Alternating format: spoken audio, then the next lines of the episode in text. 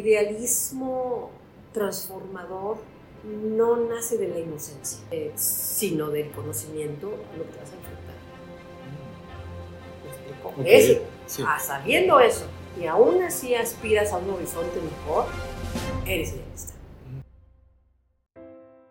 Para las y los estudiantes de Derecho, las figuras de ministras y ministros de la Suprema Corte están presentes a lo largo de nuestras trayectorias. ¿Quiénes son aquellas personas que se sientan a interpretar las leyes y emitir sentencias que afectarán las vidas de millones de mexicanas y mexicanos? ¿Cuáles son sus historias y cuáles son las experiencias que marcaron el camino que las y los llevaron a impartir justicia? ¿Cuáles son los valores y las motivaciones que las y los impulsan en el ejercicio de su profesión? En la historia de México, únicamente 14 mujeres han llegado a ser ministras de la Suprema Corte.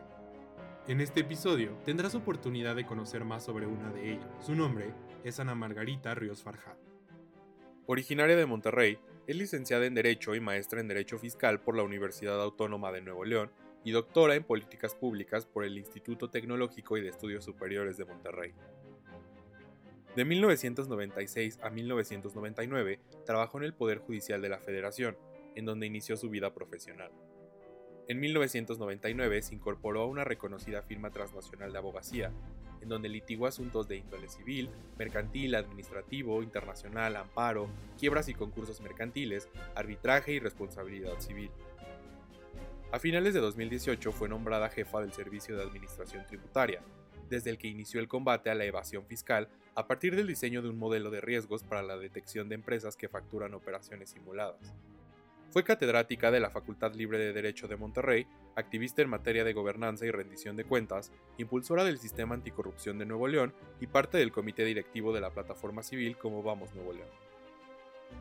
En el 2000 ganó el concurso nacional de ensayos jurídicos convocado por el Instituto de Investigaciones Jurídicas de la UNAM en la categoría de Derecho Privado. Es autora de diversos artículos en materia jurídica, autora del libro Perspectivas del Derecho en México y editorialista en un periódico de circulación nacional. Fue presidenta de la primera sala de la Suprema Corte en el periodo 2021-2022. Como ministra ha destacado por su visión federalista y por sus posicionamientos y sentencias a favor de la protección de los derechos de todas las personas. A propuesta de su ponencia, la primera sala reconoció la afiliación por solidaridad humana, declaró la inconstitucionalidad de las revisiones migratorias aleatorias, reiteró la obligación que tienen las personas juzgadoras de aplicar la perspectiva de género y sentó criterios definitorios en materia de desaparición forzada. La ministra es partidaria de la justicia abierta y el diálogo entre personas juzgadoras y ciudadanía. Ha participado en diversos foros nacionales e internacionales e impartido conferencias magistrales sobre el rol de la Suprema Corte en la vida democrática de México y el impacto social de sus sentencias. En el marco del Día Internacional de las Juezas, me llena de emoción y mucho orgullo compartir con ustedes mi conversación con la ministra Ana Margarita Ríos Farhat. Ministra Ríos Farhat, bienvenida a Upstanders. Muchísimas gracias por recibirnos el día de hoy. Me gustaría abrir esta conversación con una pregunta que podría parecer trivial, pero que creo que tiene una carga bastante significativa para las y los estudiantes que pues todavía se encuentran en la búsqueda de su vocación. Siempre supo que quería estudiar derecho y siempre supo en qué rama del derecho quería especializarse. No, yo creo que el derecho siempre estuvo ahí. Siempre había una cuestión por las reglas, por los instructivos, por lo que es justo. Claro. Pero para serte franca, yo quería estudiar todo. O sea, yo quería estudiar relaciones internacionales, mm. literatura, economía. Y llegué a pensar muy seriamente estudiar geografía como una manera de acercarme a la astronomía. Eh, yo era en ese sentido, y creo que sigo siendo una persona con muchas curiosidades y con muchos intereses muy diversos. Entonces la, la decisión vocacional me tomó ir a una o dos universidades y traerme todos los folletos y pensar que... Pero finalmente creo que del fondo siempre estuvo el derecho ahí. Y ahí la verdad es que mis papás, especialmente mi papá, tuvo una, un acompañamiento muy sabio, que como yo era adolescente tampoco era fácil, ¿no? Eh, me acercaba libros, me platicaba del gran honor de ser un abogado, del gran honor de ser un juez, el gran honor de servir a México desde la justicia. Y pues son expresiones, son frases que, que te mueven, porque eres idealista, porque eres muy joven, ¿no? Entonces, eso es lo que te hace sentido. Finalmente, pues nos fuimos decantando, siempre estuvimos en las ciencias sociales, llegué a pensar estudiar restauración de arte, wow. con mucha seriedad. Y a veces pienso, si estuviera, si estuviera ejerciendo como restauradora de arte, ¿dónde estaría? ¿Qué, ¿Qué, estaría haciendo? Y se me sigue pareciendo algo fascinante de hacer, pero es que a mí me fascina la actividad humana, en bajo la disciplina que sea, porque finalmente todas son actividades humanas, Entonces, eh, me hubiera gustado poder ser todo. Claro. Pero estoy feliz de ser abogada, estoy muy feliz de vivir. Yo siento, yo siento siempre que sirvo a la justicia aún cuando no estaba en el Poder Judicial. Entonces, si, si te comento estas crisis vocacionales que son muy válidas, pues no tenía claro tampoco qué rama del derecho me iba a dedicar. Quizá en un principio, por mi gusto por las relaciones internacionales, que fue una carrera que incluso llegué a soñar que, que tenía un título de licenciada en aquello, quizá llegué a pensar en el derecho internacional público, ¿no? En un principio. Y me acuerdo que mi papá y mi mamá me acompañaban allá a Tlatelolco a comprar libros documentarme, todo eso. Pero finalmente creo que fui fiel a, a, la parte genética que llevo en el apellido, que es, que es Farhat, que es en el segundo apellido. Libanés, libanés heredero de fenicios, marineros. Entonces yo soy una persona que simplemente me echo a la mar. Y así fue como pues, la vida se ha ido presentando y yo he navegado con ella siempre buscando los... Eh, eh, las aguas más felices y donde yo crea que puedo hacerlo Algo que me gusta bastante del CIDE, que es la universidad en la que estudio, es que la gran mayoría de las y los estudiantes, no solo en la carrera de Derecho, sino en las demás licenciaturas, eh, provienen de otros estados de la República. Y creo que eso añade bastante a la experiencia y al debate porque te das cuenta de que existen muchos Méxicos, ¿no? De que existen muchas perspectivas a nivel económico, político, social, jurídico, de cómo funcionan las cosas y de que tal vez lo que aquí en México es, en la Ciudad de México es común, pues no es necesariamente la regla en otros estados.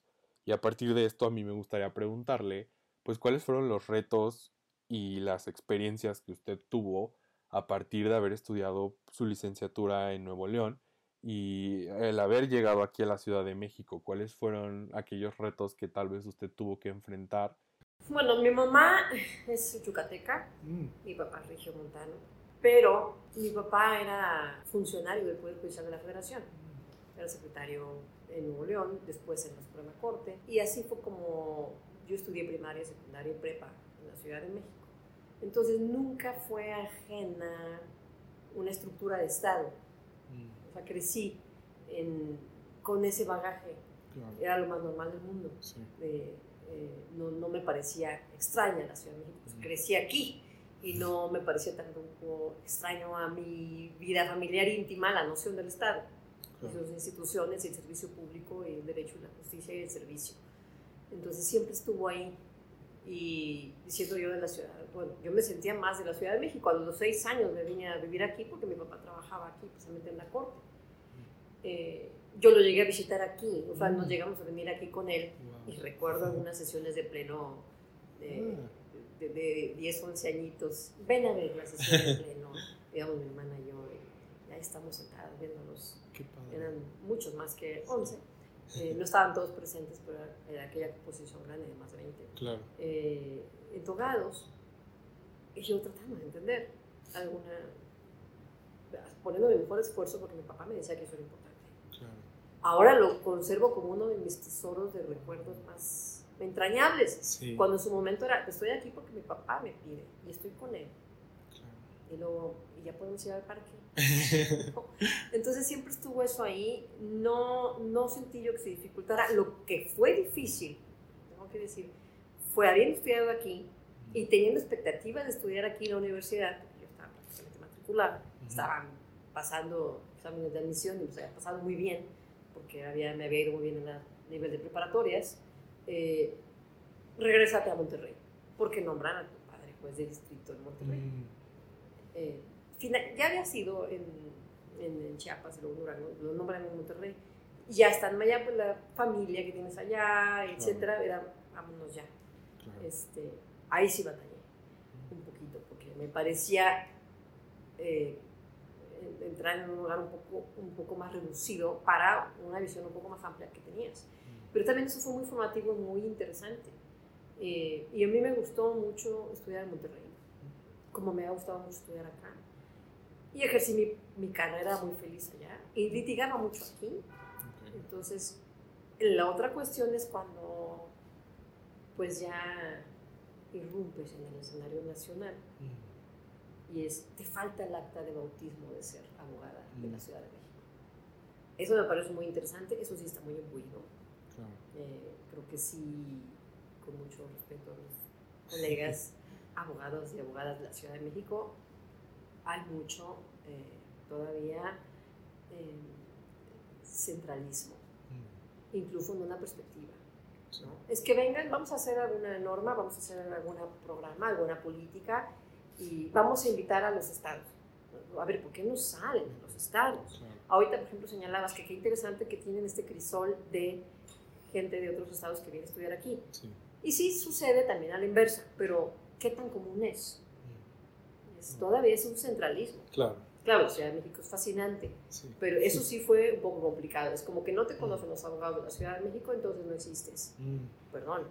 Y creo que este, eh, puedo estar hablando por, por muchos abogados que no son de la Ciudad de México.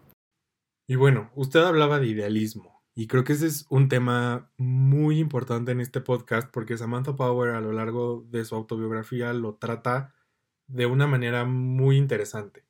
Ella habla de este idealismo que sentía y de esta empatía y estas ganas de cambiar el mundo que tenía al momento de iniciar su carrera profesional cuando se lanza de periodista a cubrir la guerra en Bosnia y ese idealismo que sentía al momento de escribir este libro, que en su momento fue una crítica muy fuerte al gobierno estadounidense. Y ella lo compara con el momento en el que llega a ser embajadora y se da cuenta de que el cambio es difícil y el cambio toma muchísimo tiempo, negociaciones, eh, procedimientos, el ceder y el negociar con otras partes. Y en ese sentido a mí me gustaría preguntarle si este idealismo que tenía al momento de iniciar su carrera ha cambiado con el paso de los años. Pues quizá podría decir que, que el idealismo transformador, ojo, ese idealismo, no nace de la inocencia, eh, sino del conocimiento a lo que te vas a enfrentar. Mm. ¿Me explico? Ah, sabiendo eso, y aún así aspiras a un horizonte mejor, eres idealista. Mm. Porque si no se sabe a qué te enfrentas y, tienes ilusiones, pues creo que todos somos idealistas en ese sentido, pero luego ya no nos gusta el trabajo difícil, o estar bajo la sombra, o estar bajo ataque, o estar amenazado, o estar lidiando, o estar en minorías. Eso no es cómodo. Pero sabiendo eso, decides luchar sabiendo lo que te vas a enfrentar y que quizá no logres tú cristalizar un resultado, pero aún sabiendo que algo vas a hacer en positivo, algo vas a sembrar por hacer el bien, algo negativo vas a frenar al menos un tiempo, ese es el idealismo transformador. Y a veces te sientes solo. Y lo bonito es que sabes, en algún momento te has dado el mensaje de que no, no estás. Pero a veces hay que estar en la soledad en una minoría, en un ataque. A veces toca así. Creo que ese es el idealismo verdaderamente determinado. El que dice, sabemos todo lo que hay y no nos rendimos. Y bueno, llegar a la Suprema Corte, ser ministra de la Suprema Corte, creo que eh, es una de las instituciones más interesantes aquí en México de estudiar eh, pero me gustaría que nos platicara un poco sobre su profesión. Ya entrando eh, de lleno, ¿podría explicarnos de manera pues general para cualquier eh, ciudadana o ciudadano mexicano qué es o qué hace una ministra de la Suprema Corte? Bueno, el sistema jurídico mexicano gira en torno a la Constitución. Es nuestro pacto nacional, nuestro punto de convergencia de todo este México plural. Entonces, ese eh, eje central del país entero, del que dependen derechos, obligaciones, facultades, ilusiones, futuro, porvenir, entendimiento del pasado, la Constitución es mucho más. pero es el eje nacional. Lo que más hay que proteger porque es la voluntad de todos o hasta donde llegamos. A veces algunos queremos más, pero no está ahí, otros queremos que no, la constitución diferente. Lo que está ahí es el punto donde hubo acuerdos. Entonces, eso es lo que hay que proteger por esa razón. Y de ahí entonces se desprende todo el marco jurídico mexicano, las, todas las leyes que este, rigen el país. Y, quién, las, quién las va a revisar que efectivamente no contradigan el pacto de la Constitución. Bueno, ahí entra el Poder Judicial de la Federación, especialmente la Suprema Corte, que es la última instancia. Entonces conocemos de... Finalmente empiezan estos desacuerdos con las normas, a través de juicios, eh, desacuerdos entre las partes y llegan a manera, una interpretación de cómo están interpretando alguna ley, eh, si es una interpretación de acuerdo a la Constitución o no.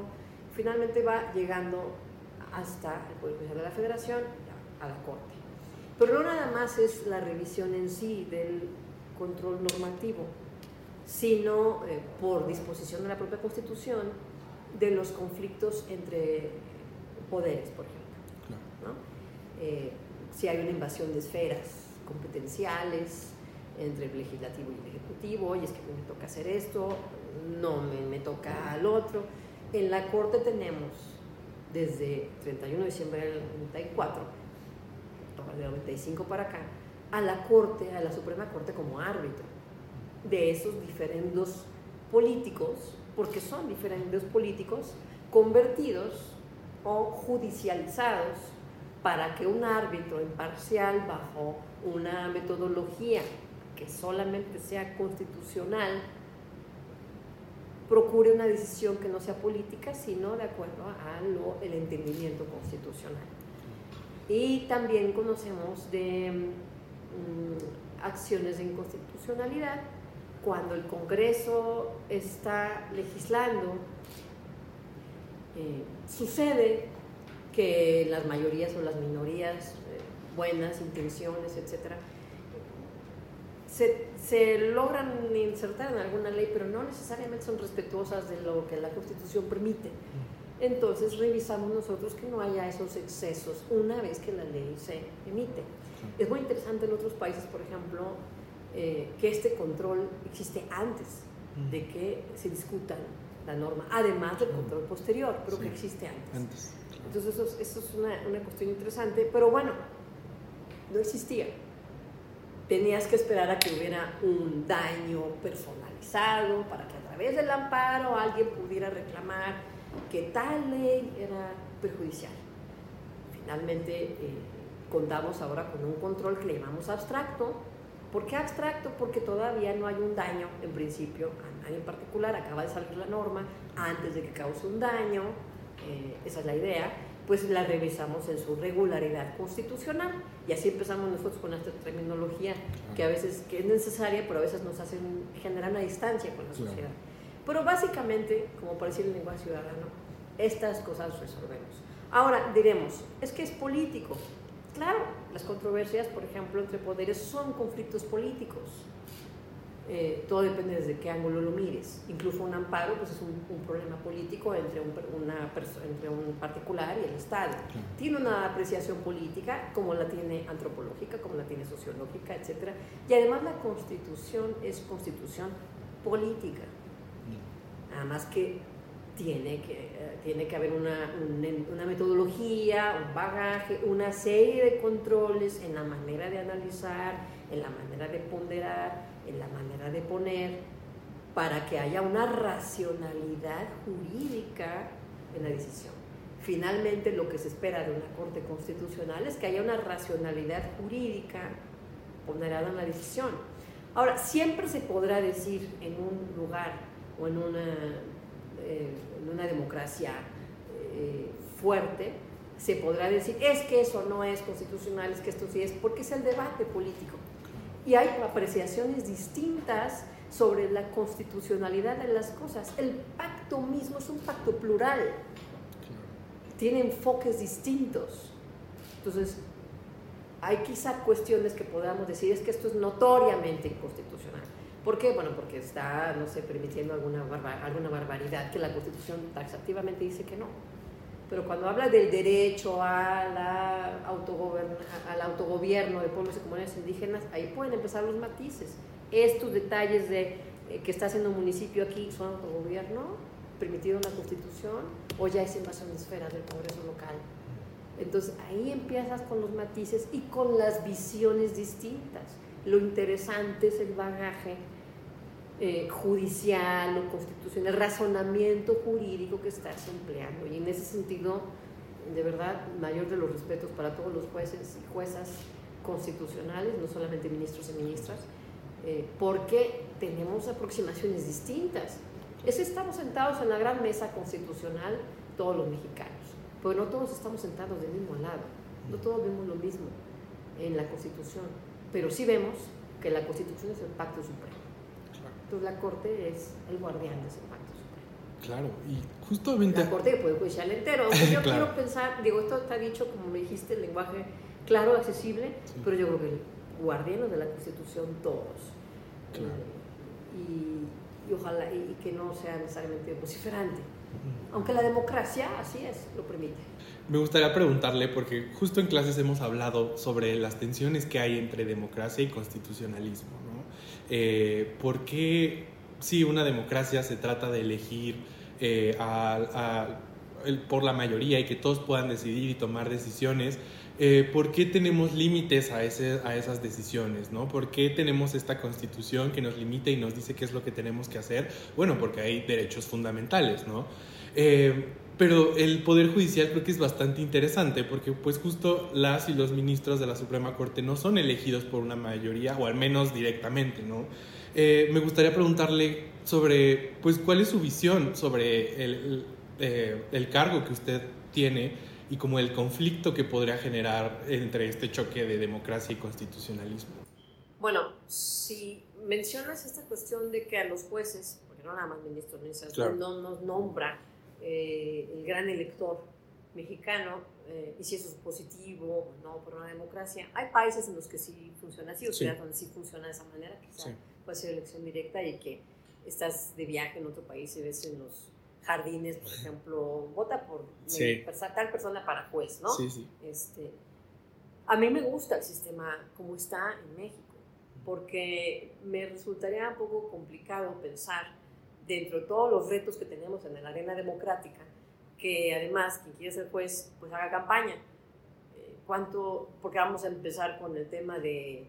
Eh, estoy, estoy, simplificando mucho la conversación, pero eh, espero... pero bueno, con el tema del dinero, por ejemplo, los recursos, quién te va a financiar, quién no, quién tiene acceso a estos medios, qué favores o qué vas a generar eventualmente para poder eh, lograr, ya lo vas a pagar cuando estés nombrado o no, entonces se me hace muy complicado de esa manera.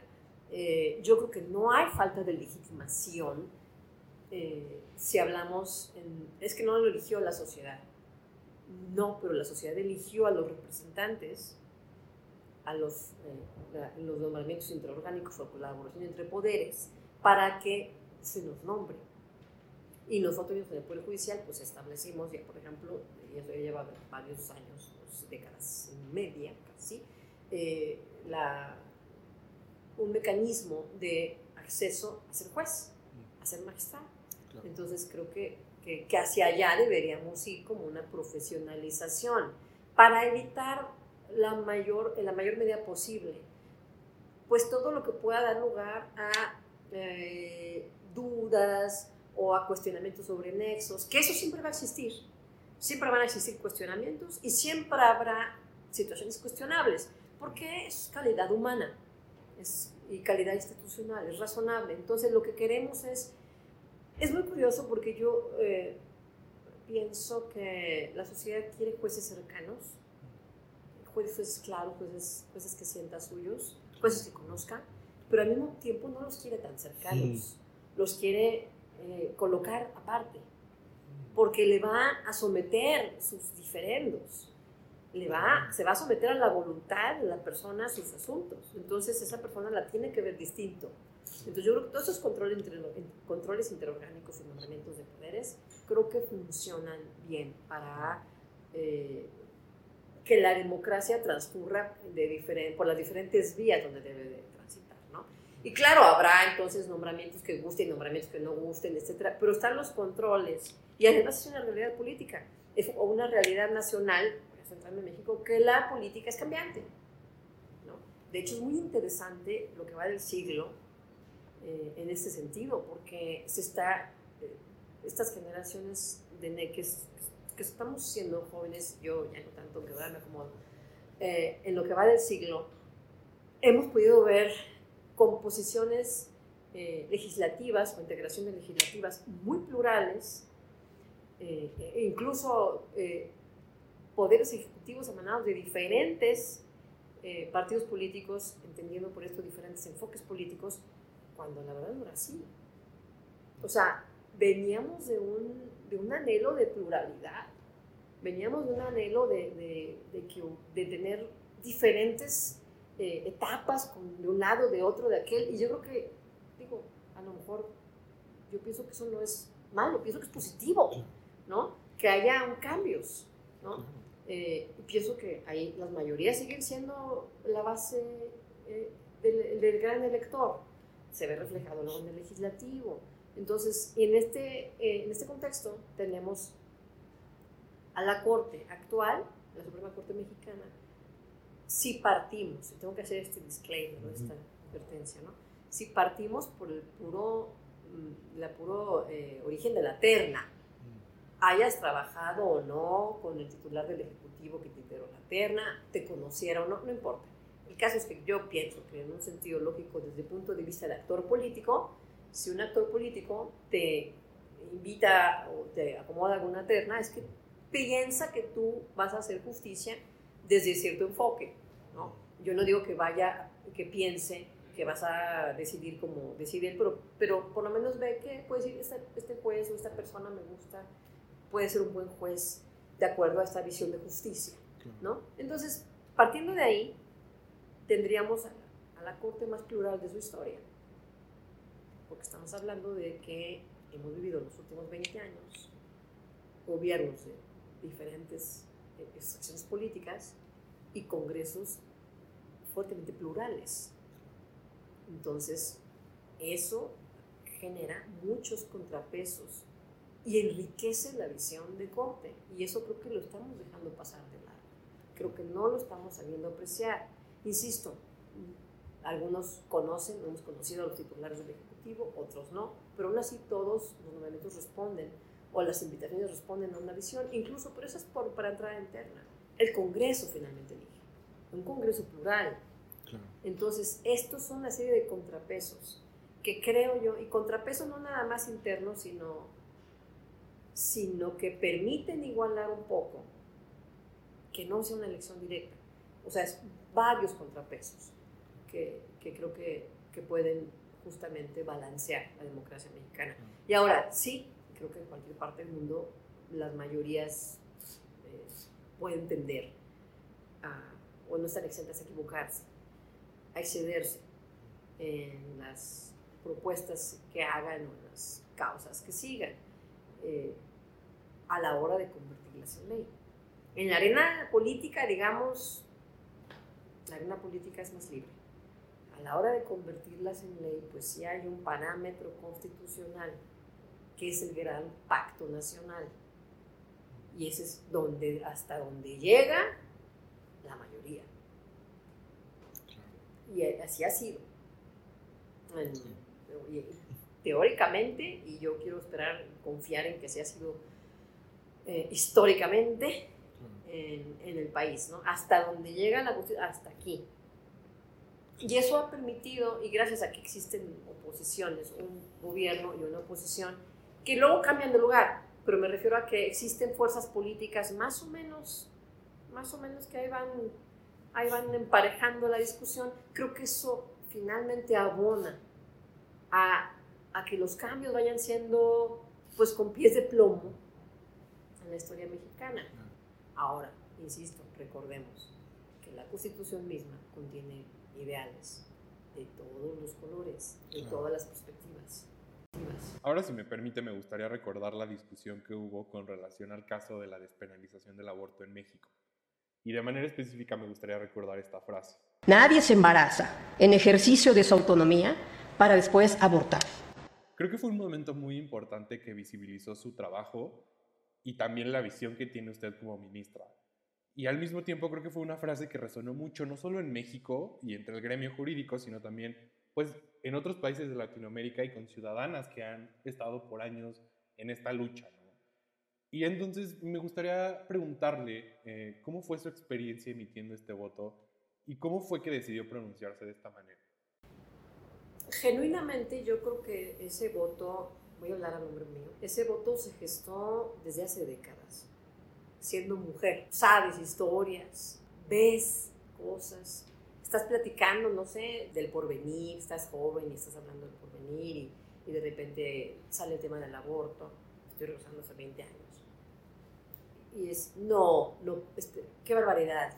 Y todos los improperios habidos y por haber hacia las mujeres que pudieran tomar una decisión de estas. Y entonces siempre era mi tema con algunos compañeros o colegas, es que no es un abortar, no se me figura, no, no es estoy, regresando más hace 30 años. estoy ubicándome yo de chavita.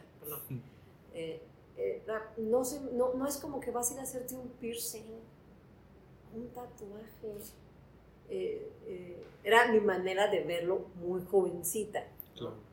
Y ahora, pues, empezaba a hacer mis discusiones. En el caso particular me convertí en madre, pero no la primera.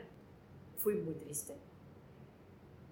Y yo sentía que algo sentía alguna conexión espiritual. Entonces yo creo que, que la elección de abortar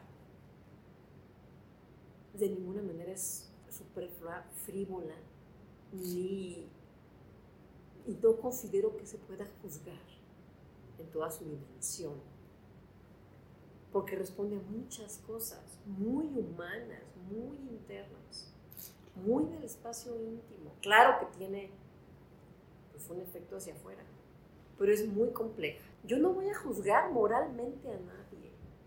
Honestamente no soy quien. Y además a partir de qué? De quién soy, juzgar moralmente a otro. Yo tengo que ver el derecho y lo que es justo y no es justo en términos sociales. Hasta eso da el derecho. ¿Y qué está pasando ahí? Pues ni siquiera se puede hacer un conteo o un cálculo o un estimado. No hay ni estadísticas. Simplemente es a partir de historias que escuchas y que son tantas.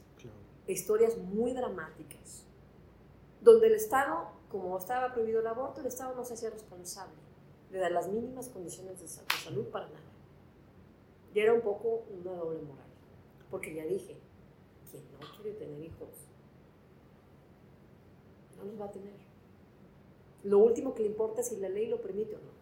Oye, Estado, hazte cargo. No, pero es que hay pláticas de prevención, pláticas de prevención que acaban siendo conversaciones de culpabilización, de, generar este, situaciones emocionales y mentales en personas que ya estaban sufriendo.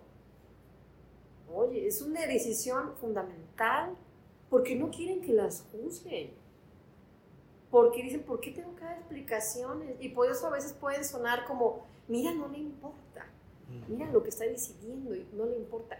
Es que no tiene por qué dar explicaciones de, de, lo que quiere. En ese sentido. Yo, y yo no creo que sea tan fácil. Pues para mí no fue fácil. simplemente no, no, yo no lo decidí, no, no, sería espontáneo, pues. Claro. O sea, esta situación fue espontánea sufrí mucho. Claro, porque pues es tu ilusión. claro. Entonces son cosas tan internas que tienen que ver con quién eres, con cómo te ves el día de mañana, con qué trascendencia, cómo eres como, como, mujer, como humana, como persona, como espíritu, como entidad, como ser orgánico viviente o como ser viviente. Eh, todo esto está muy imbricado. Entonces, a veces es tan, tan interno que, y comprendo muchas mujeres que pueden ser así, que cuando les preguntan del aborto, hasta con sí mismo parecen responder. Pero es una manera de poner una barrera. En ese espacio de dignidad tan íntimo, no permito que, me, que opinen de eso. Que es fácil, yo no creo que sea fácil nunca. Por eso digo, a ver, yo no creo, o en mi lógica, que haya mujeres que digan, me voy a embarazar para abortar. Eh, a ver qué se siente.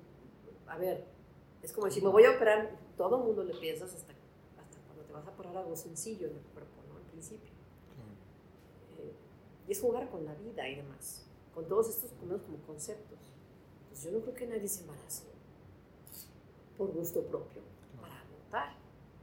Y es importante señalar esto porque también tenemos los embarazos forzados, mm. violaciones. ¿no? Pues nadie se embaraza en ejercicio de autonomía para después abortar.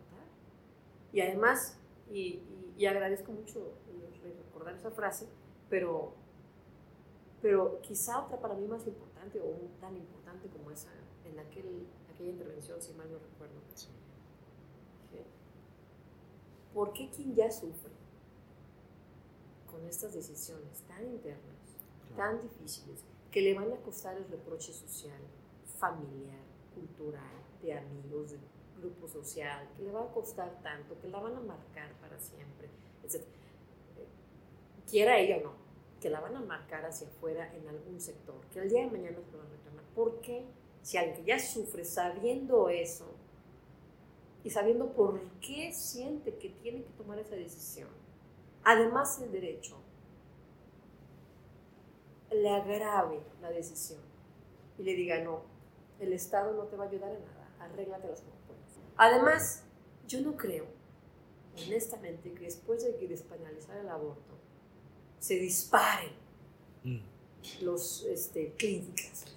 Honestamente, también era un tema que yo desde muy chica era una discusión. Es que van a ir todas a aborto, mm. pero ¿qué te imaginas? ¿Qué manera de mirar a las mujeres hacia abajo? ¿No? Como, ay, las tenemos ahorita encadenadas con la ley. Por favor, qué visión tan paternalista, mm. pero, pero ¿qué se imaginan que es esto? O sea, lo preocupante de eso es bajo qué enfoque nos estaban viendo, como qué somos. Yo no creo que la estadística varíe, al contrario, creo que va, al menos va a haber estadística. Pues yo no creo que se vayan a llenar, por lo que ya comenté, y por eso lo comenté primero. Ya decidiste ser madre, vas a hacer todo lo posible por serlo la misma lógica aplica a la inversa, porque está en el mismo punto íntimo, hondo del ser humano, que está frente a una situación de gestar o no. Entonces, en ese sentido, ok, ya se permite, qué bueno, voy a dejar de hacerlo en la clandestinidad. Voy a dejar de tomarme el té extraño que me dan mis comadres. Voy a dejar de hacer estas otras cosas. Voy a dejar de este, irme a otro país. Voy a hacerlo aquí pero no vamos a todas, ay, ahora ya, por favor. Y así es este, una cuestión de, eso, el feminismo, que digan, es que ahora el feminismo es muy fuerte en sus expresiones. No, viene de, viene de un momento no muy lejano donde se consideraba que iba a pasar eso, pues que está reflejando el entendimiento de, lo, de quiénes somos las mujeres. Y también nos, digo, es, además esta dicotomía, ¿no? Se vuelve, ¿estás con la vida o en contra de la vida? Por favor, ¿quién puede estar en contra de la vida? Estamos llegando a un nivel de absurdos para juzgar al otro, para socavar al otro, hacerlo sentir inferior. Perdón, pero no hay armonía social posible en ese contexto. Y creo yo que el derecho constitucional debe tener a la búsqueda de la armonía, esa es la razón de ser del gran pacto nacional. Si no, si no queremos que nos vamos a, ¿para qué nos vamos a poner de acuerdo? Para tener armonía. Entonces, respetar los derechos de los demás es fundamental. Pero la falta de respeto inicia con estos prejuicios estigmatizantes y que llegan además a remachar con es que estar en contra de la vida. No, bueno, mm. se acabó el diálogo posible. No hay racionalidad ahí. ¿Quién va a poder estar en contra de la vida? Pero tampoco creo yo que esas explicaciones se nos tengan que dar, porque ¿quién las va a juzgar? Ya son demasiado íntimas. al derecho nos corresponde dar las condiciones de que la sociedad se desarrolle de la manera más responsable posible, más armoniosa posible. Y creo que hay que revisar también todas estas pláticas y protocolos que se dan para eh, cuando se habla sobre el tema de, de, aborto con las personas que se enfrentan a esta decisión. Porque acaban siendo eh, discursos que alientan la culpabilidad y que no resuelven qué va a pasar. Y que acaban como quiera decidiendo lo que se decide hacer, pero creando un conflicto emocional en la persona, volviéndola incapaz incluso de muchas otras cosas. Eso también lo mencionamos nosotros cuando analizamos, después de la decisión del aborto, la de objeción de conciencia. Mm. Dijimos, como lineamiento, a ver qué se revise. No puede haber alguna asesoría que implique juzgar la decisión en sus términos morales. Hay que ser muy cuidadosos. Justamente un tema que creo que viene a la par es el de la empatía.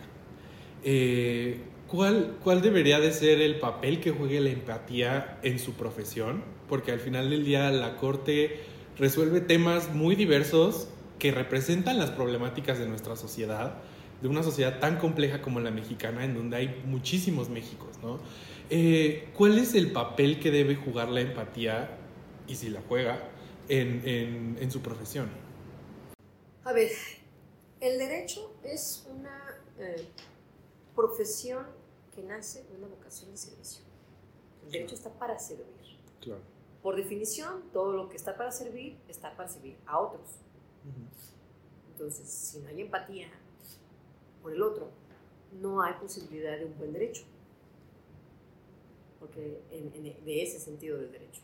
Podemos utilizar el derecho para sojuzgar, claro, así ha sido y así está siendo a nivel eh, mundo históricamente, ¿no? a través se formaliza el abuso de uno sobre otro. Pero creo que la empatía es lo que te eh, va a permitir saber que estás ejerciendo bien el derecho. Tienes que entender al otro. Para, primero el entendimiento del otro, junto con su derecho del otro de, tener, de vivir en plenitud de desarrollarse en la persona que quiere ser, de ejercer sus derechos de la manera más feliz para él o para ella. Y, la empatía es permitir eso, desde tus no prejuicios. Para mí no hay manera posible de ejercer un buen derecho si no es con la empatía, de causas, de cosas. Pero eso es el derecho, por un lado pero no nada más para abogados o para jueces o para eh, instituciones públicas. La empatía debe ser en la sociedad, de los unos con los otros. Porque si no, no va a haber jueces que alcancen. Si todos los diferendos que se pueden solucionar platicando o con la vía pacífica o con este entendimiento de, ay, qué mal me cae el otro, pero tiene derecho o sea, es, si no lo solucionamos así, y todo es, ah, te voy a llevar a los tribunales, bueno, nada más que no va a haber jueces que alcancen. Miren las estadísticas judiciales, cantidad de juzgados que hay, cantidad de necesidades que hay, tantos jueces y aún así cuántos asuntos per cápita. Y luego además le colgamos a la judicatura, tienes que dar transparencia en todas las sentencias y tienes que eh, ponerlas en lenguaje claro y tienes que catalogarlas y tienes que ¿qué horas es la justicia pronta y expedita? claro. Entonces, la mitad de la justicia va a ser juez. A ver, creo que, eh, creo que muchas diferendos se pueden resolver con la empatía. El problema es que de repente podemos pensar que, y por darme estas expresiones, ¿no? Pero que, que, los valores están en crisis, o que es muy cursi hablar de, y es muy cursi hablar de valores y hay que ser objetivos y científicos y la racionalidad así tan abstracta no existe ¿eh? y eso es un desmentido de políticas. Claro. Siempre hay un lado emocional. Sí. Entonces, por supuesto que hay un ingrediente emocional y siendo así, por supuesto que puede haber voluntad de, de solucionar el problema y así lo solucionas. Entonces, crisis de valores, por un lado, o cursilería hablar de valores, no, perdón, para mí empatía es un valor indispensable del constitucionalismo dentro de ya, insisto, una metodología jurídica, una razonabilidad, pero si no hay empatía, no vas a tener la posibilidad siquiera de ver hacia dónde. Entonces, es saber qué es lo que quiere el otro. Y, muchas veces la, la, empatía acaba clarificando la metodología jurídica. Ah, ya por acá. Pero, es, pero tiene que nacer de adentro, de uno. Y yo creo que nunca va a pasar de moda decir, veámonos en el espejo y revisémonos nosotros qué tan buenos ciudadanos soy, qué tan empáticos somos. Porque las, la sociedad mexicana, y ninguna, necesita gente tan estricta que no sea empática. Lo estricto es para lograr desarrollar las cosas, un compromiso con la excelencia, pero no para hacer menos los derechos de otros o para pretender amoldar a la sociedad bajo nuestros estándares morales. Dos cosas sobre eso fundamentales. Primera, no sea poder, así que la persona que lo desea va a vivir frustrada. Y la segunda, eh, la realidad le va a demostrar cuán equivocada está, entonces va a vivir amargada. Pues no hay manera. Tienes que ser tolerante y empático. Usted hablaba sobre el lenguaje claro, y creo que ese es uno de los temas más importantes al momento de formación del gremio jurídico mexicano. El poder aprender a escribir de manera clara y el poder comunicar ideas y la manera en la que el derecho se traduce a, un lenguaje, pues, de, de, que cualquier ciudadano ciudadano pueda entender, ¿no? Y en este sentido me gustaría preguntarle, porque además de ser ministra, también es poetisa. Entonces, ¿podría darnos algún consejo a las y los estudiantes de derecho para que podamos aprender o desarrollar este hábito de escribir de manera clara y al mismo tiempo poder comunicar ideas de tal manera que cualquier persona pueda entenderlo? Bueno, yo creo que hay crisis eh, en este punto en las instituciones académicas ¿eh? sí. y nos han dado cuenta. hay crisis y está grave. Sí. Porque me parece muy necesario, muy oportuno, muy bueno que los profesionalicen los grandes temas especializados, pero que descuidemos lo fundamental, que es la comunicación. Claro. Porque los juzgados van a contratar personas con títulos de licenciatura en Derecho. No van a llegar a enseñarles cómo escribir diferente. Mm. ¿Por qué? Otra vez vuelvo al tema. Justicia pronta y expedita. El secretario es muy bueno. Está redactando sabe los precedentes, sabe esto, es claro para el lenguaje judicial. Muy bien, secretario, ya, este, ya eh, eh, pasamos la, votamos la sentencia. Ahora escriban el lenguaje ciudadano, ¿sale? No tenga vida personal, ahora póngala en, de otra manera. Claro. ¿Cómo? entonces, si, ¿por qué proyecta así? Desde, hablamos desde los oficiales, de los profesional curativo y que van creciendo, ¿no? Desde los chicos que van de pasantes. ¿Por qué empiezan a escribir así? Porque en la escuela no les han corregido y porque piensan que de esa manera de redactar, porque en el judicial, este, van adoptando formas arcaicas. Si es necesario un bagaje técnico, y, nada más a lo mejor puesto de una manera lo más clara posible. Pero si es necesario un lenguaje, todas las profesiones tienen un lenguaje técnico para explicar cuestiones, ¿no? la, la propia lengua. El diccionario se lleno de terminología especial y el, el, sistema de la lengua es un sistema también rico y, y, y técnico. Pero entonces es cómo queremos que hablen las sentencias del mañana bueno, yo creo que aquí los directores de las carreras de Derecho y los rectores de las universidades tienen bastante tarea que hacer. Sí. Porque luego es, es que no hay, la justicia abierta demanda sentencias claras.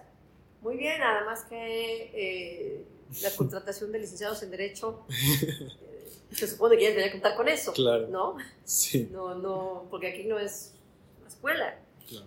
Aunque en el fondo es un área formativa de formación de jueces, donde se dan esas herramientas, pues debe ser incluso de primaria.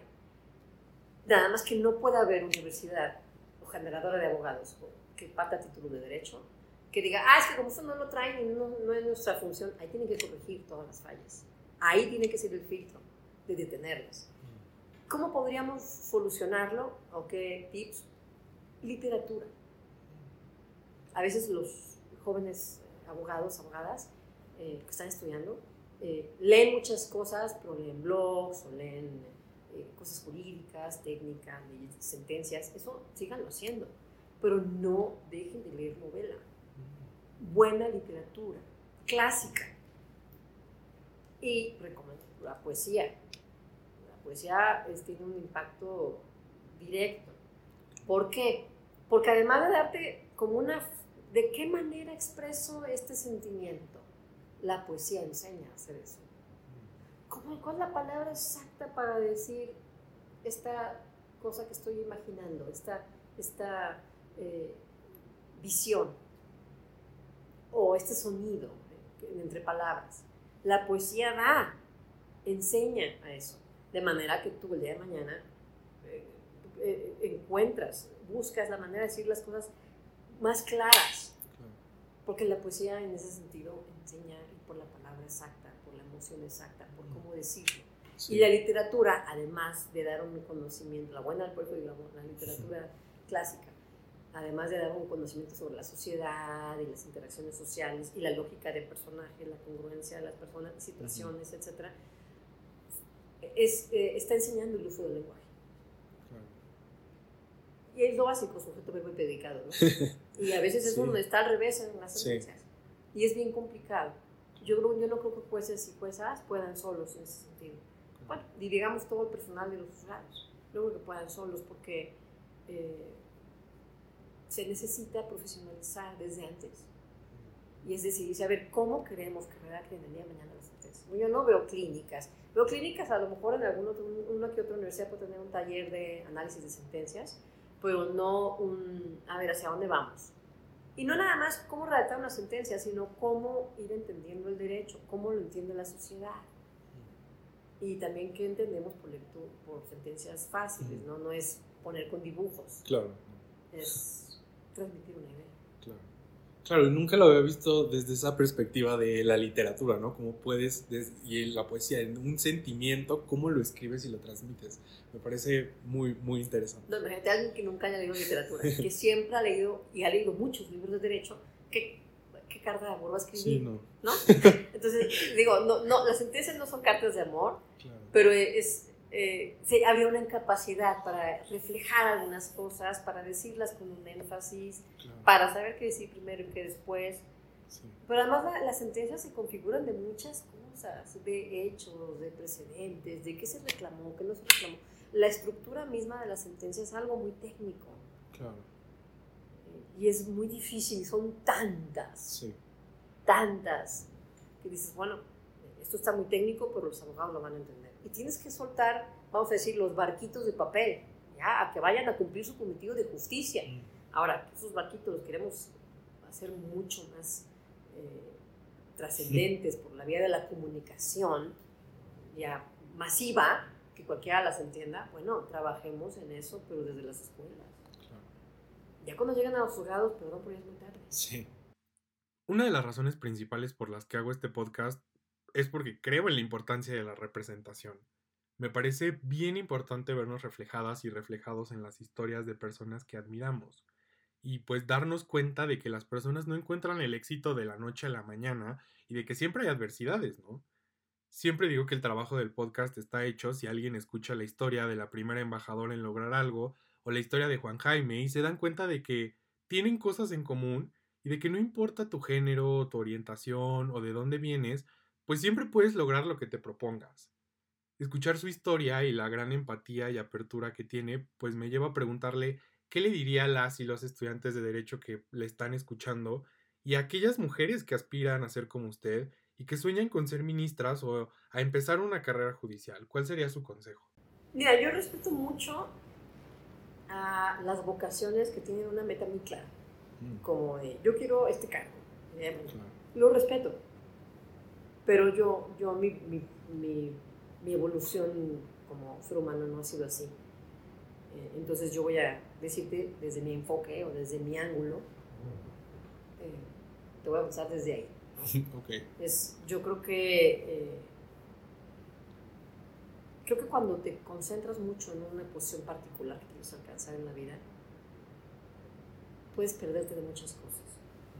Y puedes estar dispuesto cuestiones cuestionables algún día. Porque estás tan dirigido a algo que pudiera ser eh, algo que te impida eh, ser tú y dar lo mejor de ti eh, desde otras maneras.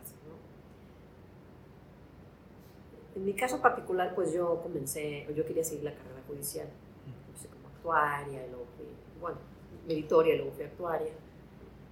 Y me estaba casando y pues sentí un techo de cristal, me casé y ya de plano no, no, no, no pude ver más allá de ese techo de cristal. Entonces opté por salir, pero era originalmente donde yo estaba ejerciendo mi vocación. Me salí, ¿qué hice? Bueno, no está, no sufrí, digo, sufrí en su momento, pero me reinvento, otro lado, busco ser feliz, busco seguir trabajando en mi vocación, en lo que estudié, junto con otras, armonizando eso con las otras coyunturas y otras circunstancias de mi vida, ¿no?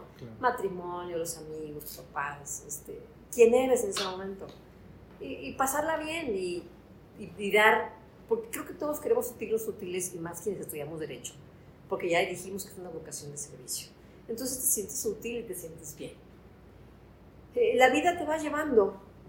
Si tú procuras hacer el bien, bajo ciertos principios, bajo ciertos ideales eh, de los que mencionábamos, que sabiendo que cuestan trabajo, pero aún así tú sigues, sin, sin, tener claridad de que eso te va a llevar el día de mañana que seas procurador, llevar que seas fiscal, te va a llevar... No, ideales de servicio, confiando en que la vida siempre va a necesitar personas que sean así bueno, en esa confianza o en esa fe en el porvenir, de que siempre, siempre le va a ir bien a quien obra bien. Y trata de no acusar recibo de agravio, de no contaminarse, aunque a veces puede ser muy difícil. Es, tú fluyes en la vida. Y la vida te va a llevar a parajes maravillosos, soleados, que a lo mejor no vislumbraste, porque fuiste libre no te encadenaste a un objetivo determinado. Insisto que lo respeto, pero hablo desde mi experiencia de vida personal. ¿no? Entonces yo no, me encadeno, no te encadenas en algo, vas fluyendo y vas dando lo mejor que puedes en donde estás, porque además todo es prestado, todo es temporal, todo es humano, significa que es finito, es un tiempo y se acabó. Es en ese tiempo que haces.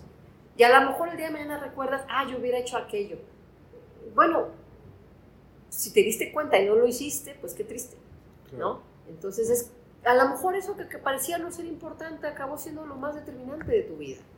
Entonces, tú eres libre de eso, vas fluyendo bajo unos ideales y el primero el ideal de persona que quieres ser.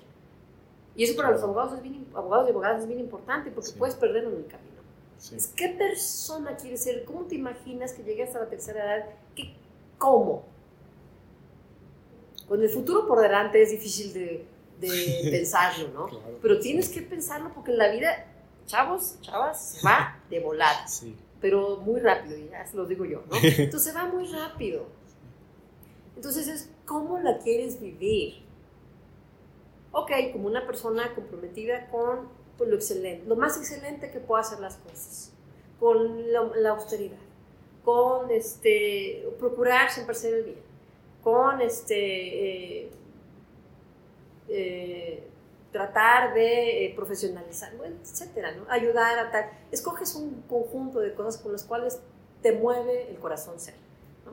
Entonces así vas fluyendo por la vida y cuando eres así, yo creo, la vida te va a presentar todo lo que tienes que vivir, tus retos, tus obstáculos y te la va a llenar de vivencias que finalmente, y pregúntaselo a un poeta, a eso venimos, a eso bajamos a este planeta. Y digo bajamos, ¿no? A eso bajamos aquí, a vivir experiencias humanas y en conjunto.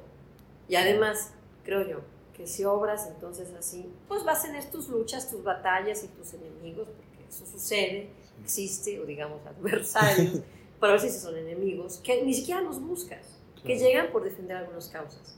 Pero en ese sentido la vida luego es maravillosa y te lleva a lugares donde nunca jamás te imaginaste. El tiempo que la vida diga. Uno no tiene que ser más que marinero que se echó a la mar. y así suena canción infantil. Pero yo por eso mencionaba lo de el origen fenicio de mi apellido, ¿no? Me estoy remontando a la antigüedad. Pero creo que viene de ahí. Bueno, ¿y por qué no a esto? ¿y por qué no probamos aquello? Y entonces como abogada pues he estado un poco de todo. ¿Y qué será esto? Y de todo me he enriquecido, como abogada, pero como persona. Y de todo he tenido cosas lindas que recoger y experiencias que no tienen precio. ¿no? Entonces creo que, insisto, a eso bajamos. Entonces yo a los chavos, chavas, les diría, tómenselo con calma, pero con seriedad, escojan su, con qué herramientas van viviendo su, su camino, cómo se van a ir abriendo paso.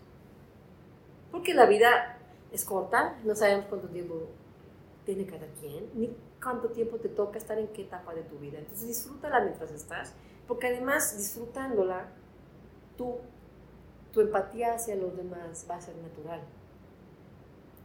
Y eso también va a ser redundante en que tu vida sea más plena. Y al mismo tiempo vas a ser más plena la de los demás. Entonces es un círculo virtuoso de una vida que va a valer la pena vivirse. Yo creo que sean marineros, échense al mar y confíen. La vida tiene sus formas de compensar a las personas que obran bien, aunque les toque a veces batallar.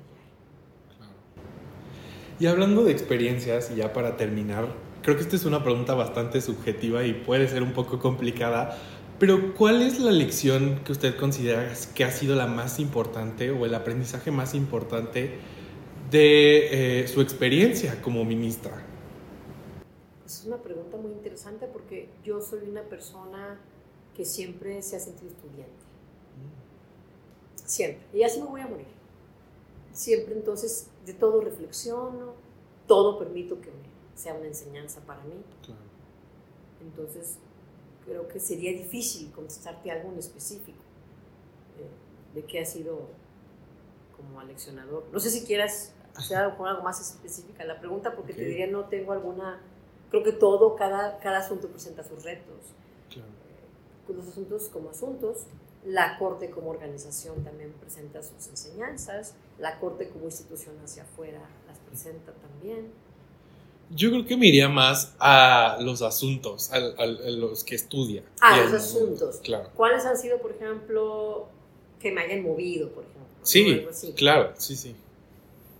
Bueno, el, el del aborto fue una, una votación que, que, me permitió poderme poner en contacto con, con toda esta eh, narrativa o diálogos personales que había yo vivido desde hace muchos años, este, como mujer, y con pensar en las injusticias y con los temas de doble moral y cosas así. Fue, es, una, es un momento muy paradigmático, yo creo, para cualquier juez o jueza, ese tipo de votaciones.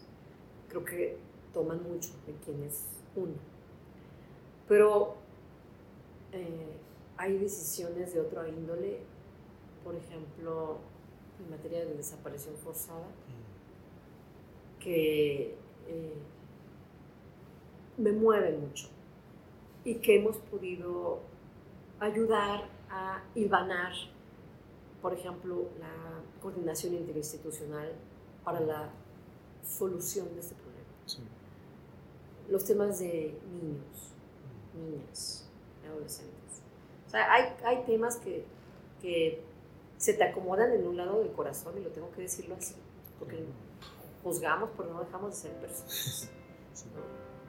Eh, las, las personas en situación vulnerable, migrantes, indígenas. O sea, es, creo que el derecho tiene que cumplirles todavía muchos horizontes, cumplirles muchas realidades. Pero ahí a veces el principal obstáculo, y lo señalabas muy inteligentemente hace rato, es esta falta de empatía. Entonces, creo que en todas esas materias hemos, eh, creo que hemos logrado avanzar mucho al derecho positivo, pero todavía hay bastante por hacer. Ministra, muchísimas gracias por recibirnos, por platicar y por abrirse con nosotros. Normalmente yo veo que es muy difícil el poder eh, platicar con funcionarias y funcionarios aquí en México, al menos a mí me ha costado mucho trabajo. Y el que podamos estar aquí platicando y conocerla un poco más es muy enriquecedor y estoy seguro que a las personas que nos estén escuchando eh, también les va a gustar y van a sentirse motivados. Entonces, muchísimas gracias. No, al contrario, creo que quedó un podcast muy largo. pero, pero muchas gracias por permitirme eh, expresar un poco de quiénes somos y en lo particular quién soy yo como persona a la que le toca juzgar. Yo soy una persona a la que le toca juzgar y, y, así es como, como lo vivimos y eso es lo que somos. Así que muchas gracias a ustedes.